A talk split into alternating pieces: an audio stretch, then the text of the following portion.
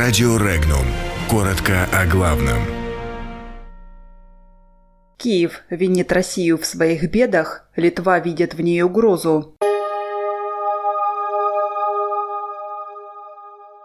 Литву пугает российский транзит в Калининград. Порошенко обвинил Москву в низком благосостоянии украинских граждан. Эхо кризиса в Венесуэле отозвалось в Болгарии.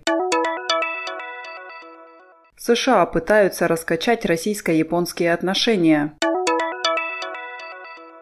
11 детей остались на улице из-за пожара в Хакасии.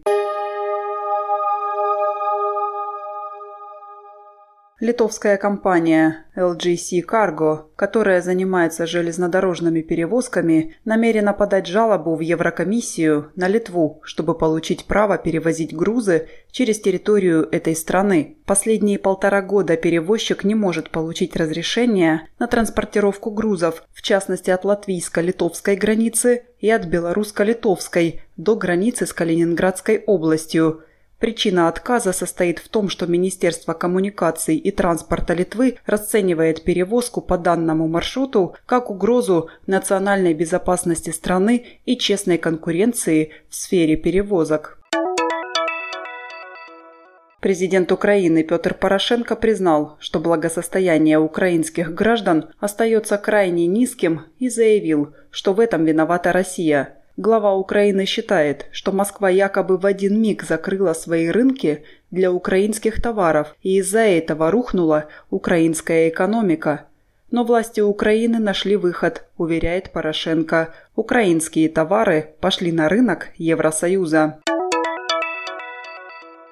Болгария признает лидера оппозиции Венесуэлы Хуана Гуайдо исполняющим обязанности президента и ожидает проведения в республике демократических выборов. Об этом говорится в распространенном заявлении МИД Болгарии. Тем временем президент Болгарии Руман Радев выступил с противоположным заявлением и отметил, что Болгария должна воздерживаться от поддержки общей позиции Евросоюза по данному вопросу.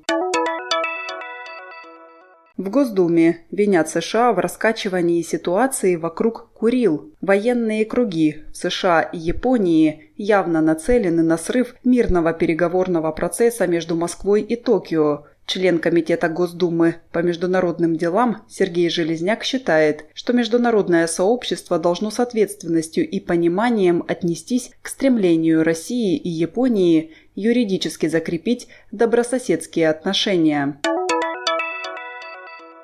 Пожар в Красном Абакане, Хакасия, оставил без дома 11 детей и их родителей. Огонь уничтожил дом семьи за считанные минуты. Пожаре никто не пострадал, но у семьи не осталось ничего. Хоть первый этаж дома и уцелел, жить там невозможно из-за едкой гари.